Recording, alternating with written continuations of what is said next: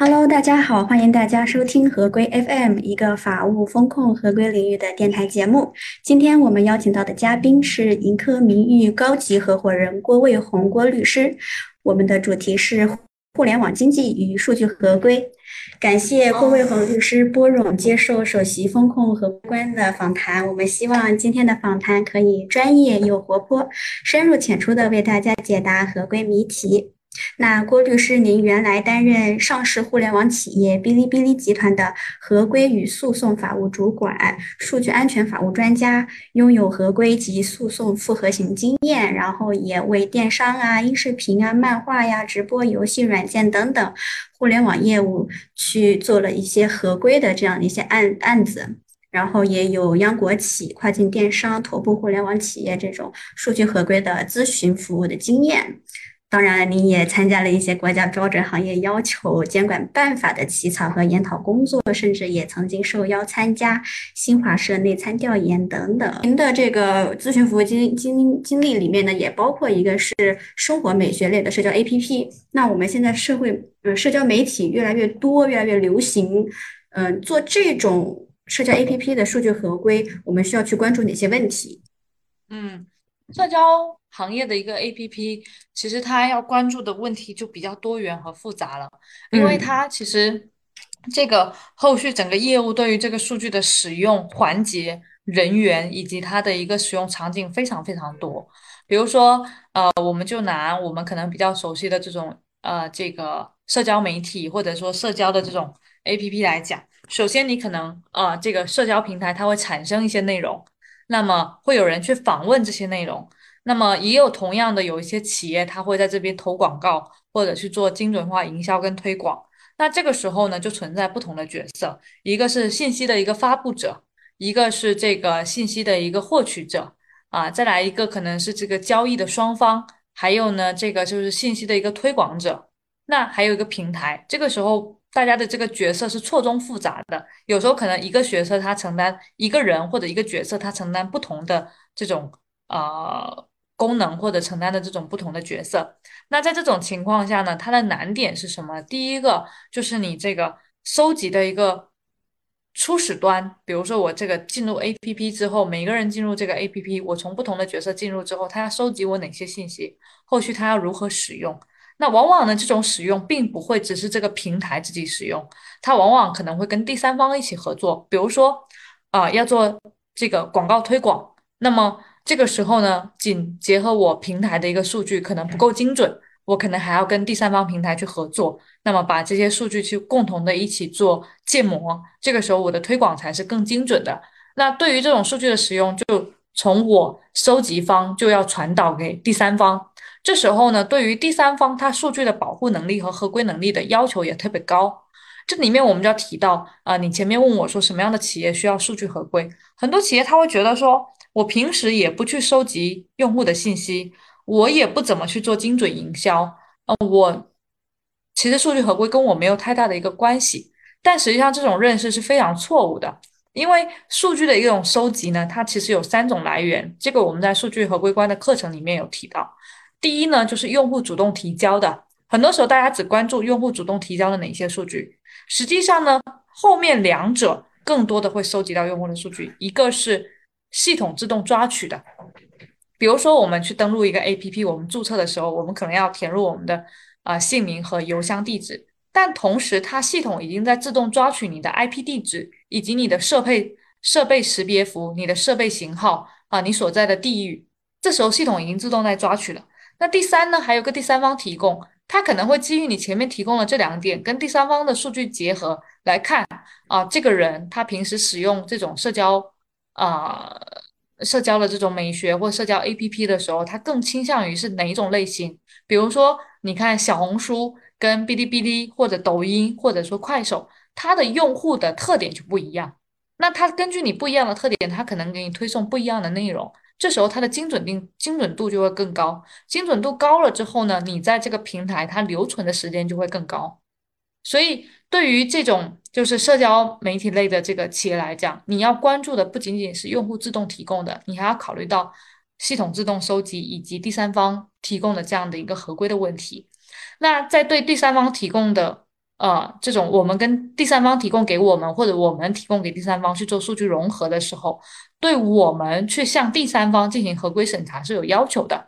当你把你的数据交出去，或者你从第三方那边拿来数据的时候，你也要去保障说第三方是一个合法合规的第三方啊，这个是社交媒体要注意的。再来呢，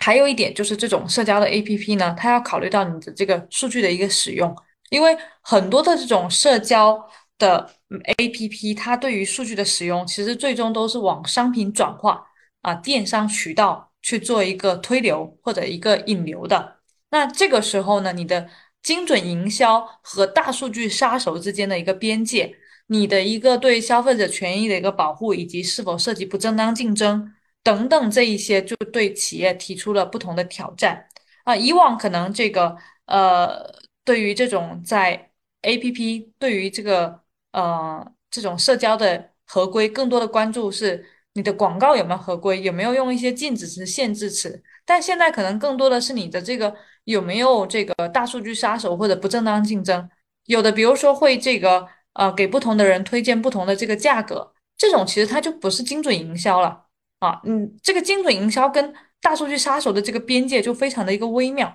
那有时候，比如说这个很多的这个社交 APP，它要面临一个新的用户开拓、新的用户获取的这个问题。那在这个获取当中呢，以往可能会通过砍价啊、红包啊、邀请啊等等这种渠道。那实际上呢？它是变相的通过这种啊一定的利益去交换你有的这个社交网络里面的这种信息。那现在慢慢这种行为也被规制和被就是认为是一种不合规的行为了。那在这种情况下，你要去扩展业务或者说扩展你的用户存量，如何去做啊？我觉得这些都是企业很就是线下当下面临的一个非常基础或者说非常普遍的一个挑战。嗯，刚刚您说的，其实一个社交 APP 它可能会有一些用户主动提供的信息，也有一些系统自动抓取的信息。然后呢，呃，我们其实最近一条新闻也会说，呃，像知乎等这样一些社交媒体，它会在发布帖子的这个呃用户 ID 下面显示它的 IP 地址。那这个可能就是一个非常精准的一个信息了，对于个人来说。对，没错。嗯嗯，尤其社交媒体它。在给不同的用户推送不同的内容当当的这个过程当中呢，它会涉及到算法的问题。但是最近呢，社交媒体算法其实也在面临愈发严格的监管。您怎么看这个背后的法理问题？呃，是这样的，就是算法呢，在以往呢，很多时候它是被认定为是商业秘密或者说不可披露的。啊，在呃，应该是今年吧，三月一号，我国这个正式实施的这个。啊，算法的这个监督管理规定，那为什么会出台这样的一个规定呢？实际上它也有一定的一个背景的。以往呢，很多时候呢，这个企业或者说运用算法的这个企业呢，他会把算法弄得特别的复杂，为了说应对这个相应的这种监管，或者说呢，它的这个算法就是呃，首先呢，它这种算法我们实际上会。就是渗透到企业经营或者说这种 A P P 的每一个环节，因为你所有的这些 A P P 它的一个使用和运行的逻辑都是建立在算法的基础上的。那么以往呢，企业就是一个是可能应对监管，一个可能是它企业自身的一个呃管理的问题，这些算法都非常的复杂，所以一旦出现问题的时候，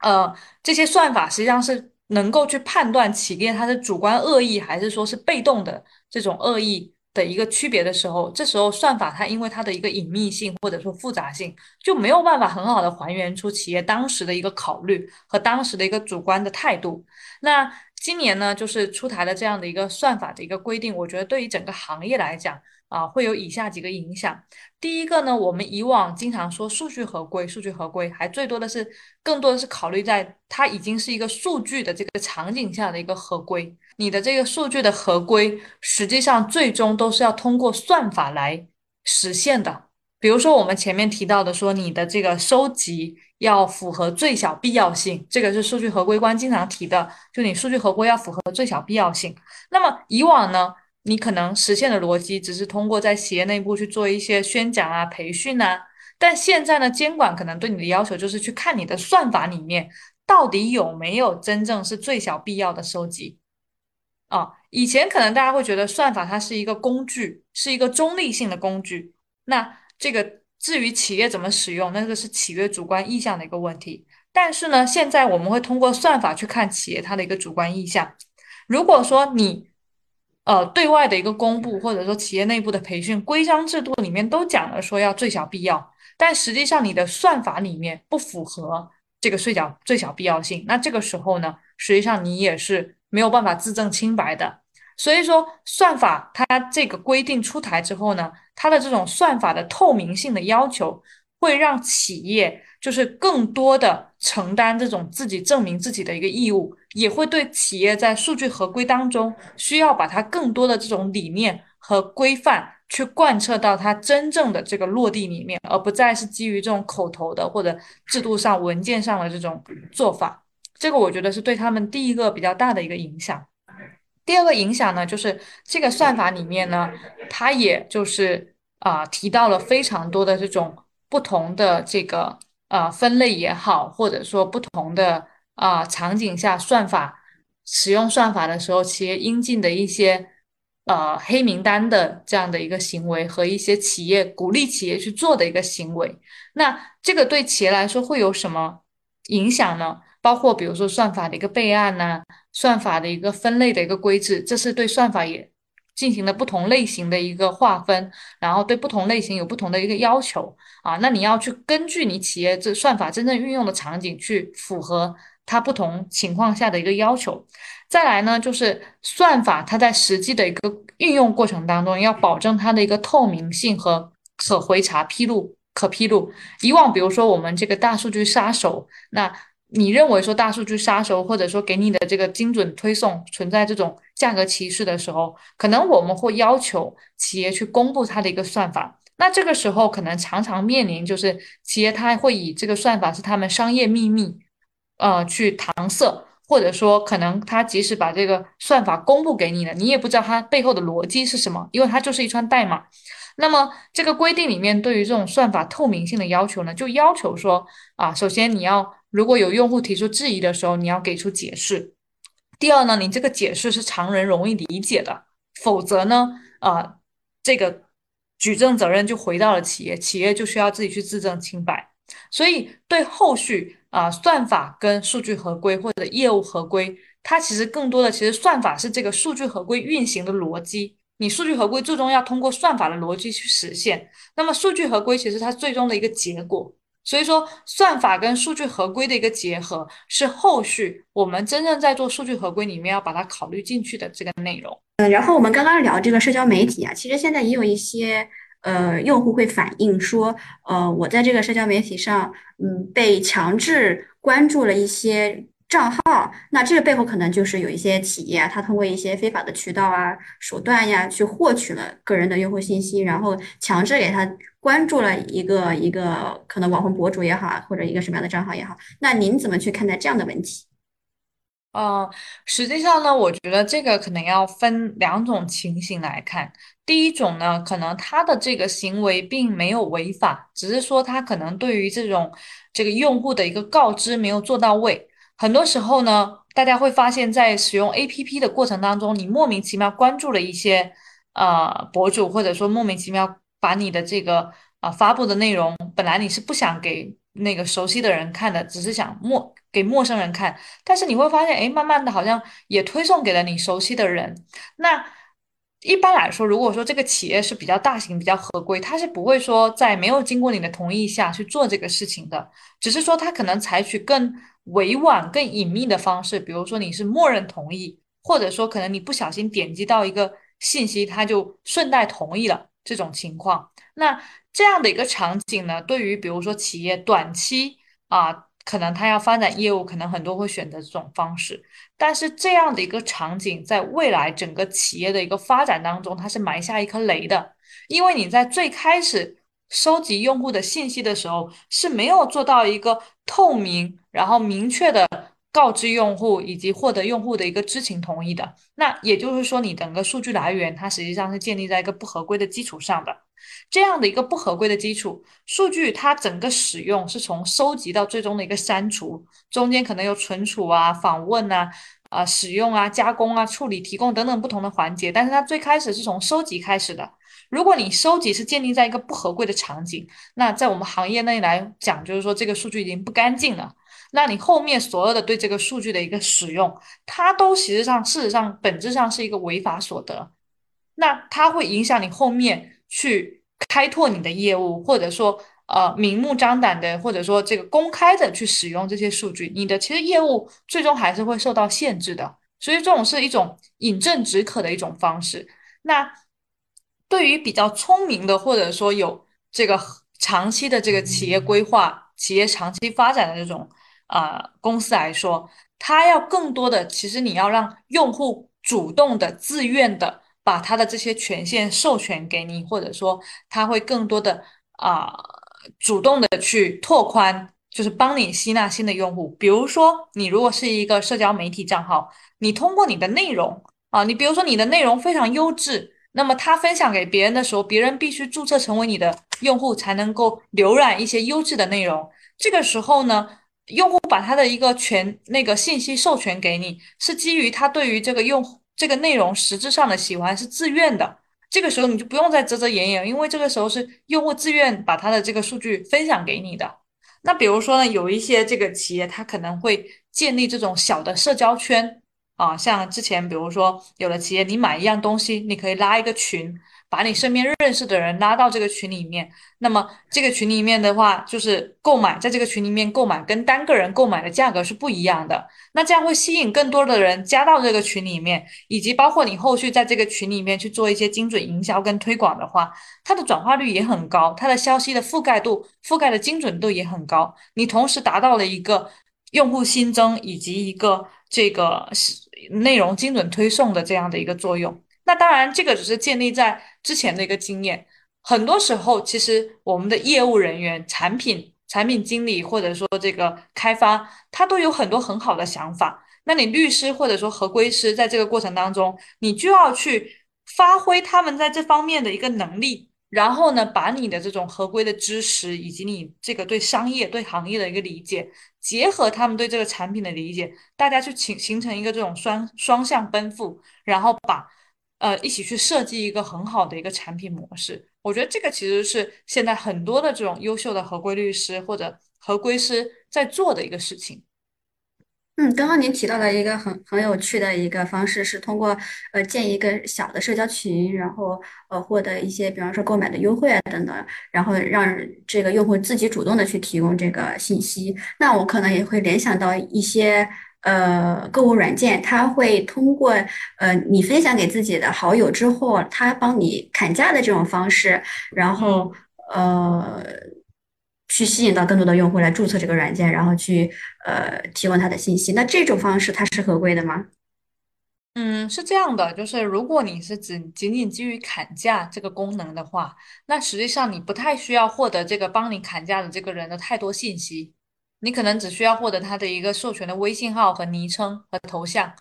对吧？那你后续呢，在使用，比如说直接向这个用户精准推送，你就没有一个合法性来源了。因为当时他授权给你这个信息只是用于砍价，如果后面你用这些信息进行精准化推送的话，实际上超出了他一开始给你授权的这个范围。那这种是一种很简单粗暴、不合规的一种方式。啊，我们刚才说的这种形式，比如说他会，之前淘宝不是有这种方式吗？比如说你可以拉一个家庭的群主啊，然后大家一起去分享一些内容，或者说啊，大家一起去团购一个商品。那不管你这个团购有没有组建成，它可能都形成了相应的这个呃这个这个这个这个这个圈子。那在一开始把这些人邀请进来的时候，也会获得受邀的这个人同意。比如说啊，今天你可能要参与一个团购，那后续比如说有这样的一个商品或者同类型的商品，你是否授权我们去对你进行提醒？那如果他同意的话，你后面做精准营销就很顺畅了。所以现在实际上对于可能哎企业的这个要求越来越高，大家会觉得说每天绞尽脑汁在做这些应对的方案，但其实这对于大的企业或者说啊发展比较好的企业来说是一个优势，因为它把那些原来简单粗暴的这种方式都挡在了这个合规线的外面。那如果你能啊，谁能最快最快找到这种合规的方式啊，最优的这种合规方式，那么就有可能在这种商业竞争当中弯道超车。嗯，所以我们会有一些合规律师说，现在合规也是企业的一个竞争力了。对，没错。嗯，另外呢，您的这个经历当中也有一些大的这个物流和航空这种交通物流行业的企业，那嗯。这个这个交通物流行业要做数据合规，是要考虑哪些问题？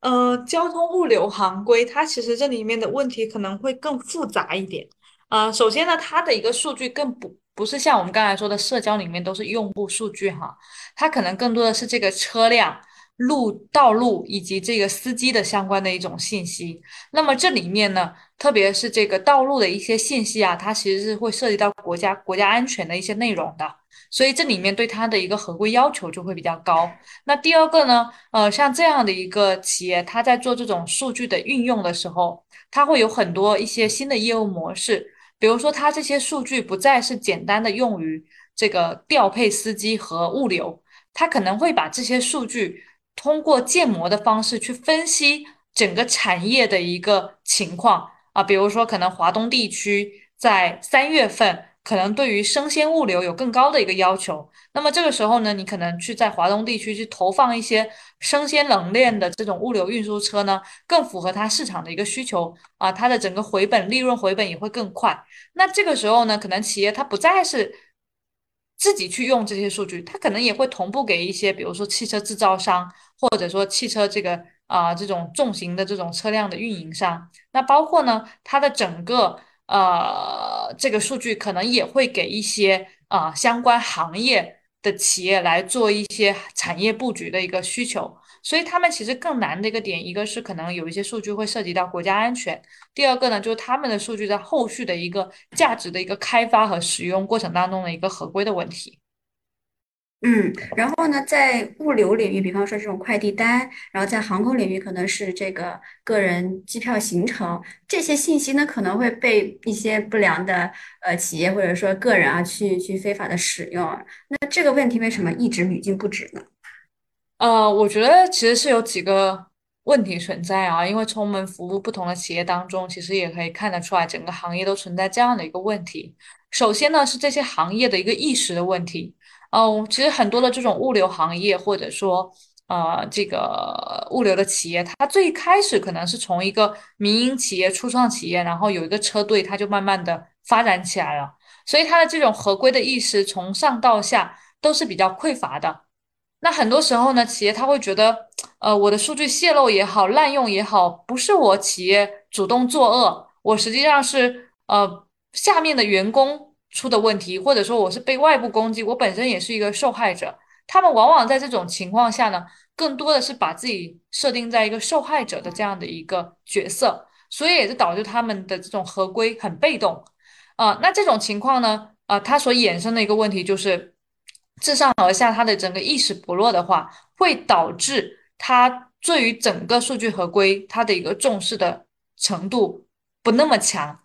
呃，我们跟一些企业在沟通的时候，他们会觉得，只要这个数据不是我们主动泄露出去，或不是我们拿出去卖的，我们都是受害者。但是呢，其实数据合规这个领域呢，它是有一个网络安全义务的这样的一个说法的，就是我们刑法里面有个拒不履行网络安全义务罪。也就是说，你企业，呃，法律上它是这么推定的，就是你一个企业你要收集使用这么多数据，那么你就要有与之相匹配的这个。安全能力或者保护能力，否则的话，你就要承担相应的法律责任。这跟我们在建工领域，就是呃，其实这种责任也是一样的。比如说，你要去承建一个呃高楼，那么你要有相应的资质，并且有承建这个高楼的能力，否则你到最后的时候楼塌了啊，你说是因为这个地方地基太软，或者说因为这个呃这个地方气候的原因导致这个建材它没有办法适应。这个时候，这种说法是不能被接受的。一旦这个楼塌了，或者出现严重的质量问题，你就要承担相应的行政或者刑法责任。那对于这个企业来讲，就是这样的一个企业来讲，它的这种自上而下的意识，我觉得现在还是比较缺的。这个是第一个点。第二个点呢，就是因为很多时候这种数据啊，它使用和处理的人，并不像商业秘密一样，他是这个企业的决策者或高管。很多时候是这个最基础的这个员工，一线的员工啊，像很多这个接触到真正快递单的，不是说啊这个企业的高管，他是每一个配送快递的这种啊快递小哥。那这个时候呢，如果说你的这种系统设置不合理，或者你的这个工单隐名性没有做得足够好，那么这些呃，它就会催生出一个灰色的产业。那这样的一个过程当中呢，就会促使大家在利益的驱动下去做一些违法犯罪的一个行为。再来呢，呃，它的这种就是数据，实际上是属于一种终端触达的数据，像这些快递单啊等等的这些数据，它其实最终都是触达到每一个人。那每一个人呢，我们前面提提到了这种 to C 的数据啊，就是涉及到很多的公众的这种数据，很多的这种。呃，营销企业或者说精准推送，它是很需要的。那这种场景下呢，它的这种价数据的一个价值，或者说这种数据集群的一个价值，也会促使大家对它的这个呃数据的一个利益的一个拔高。那这种拔高呢，也会促使大家去铤而走险。所以，呃，这是我觉得很重要的一个三个的一个原因。那么，在目前我们接触到的这种。物流行业或者说是一些这种呃快递行业等等的，很多时候你你会发现他们的一些数据的侵权或者说不合规，它并不是说是一种恶意的。就像我们前面讲，第一个可能是意识薄弱，第二个呢，可能经常我们会出现，就是他们是在一些呃这个属于这个比较怎么说呢？比较嗯。那个词怎么说来着？就是在无意识的情况下，把自己的数据让渡出去了啊。像之前我们呃接触到的一个企业，它比如说在这个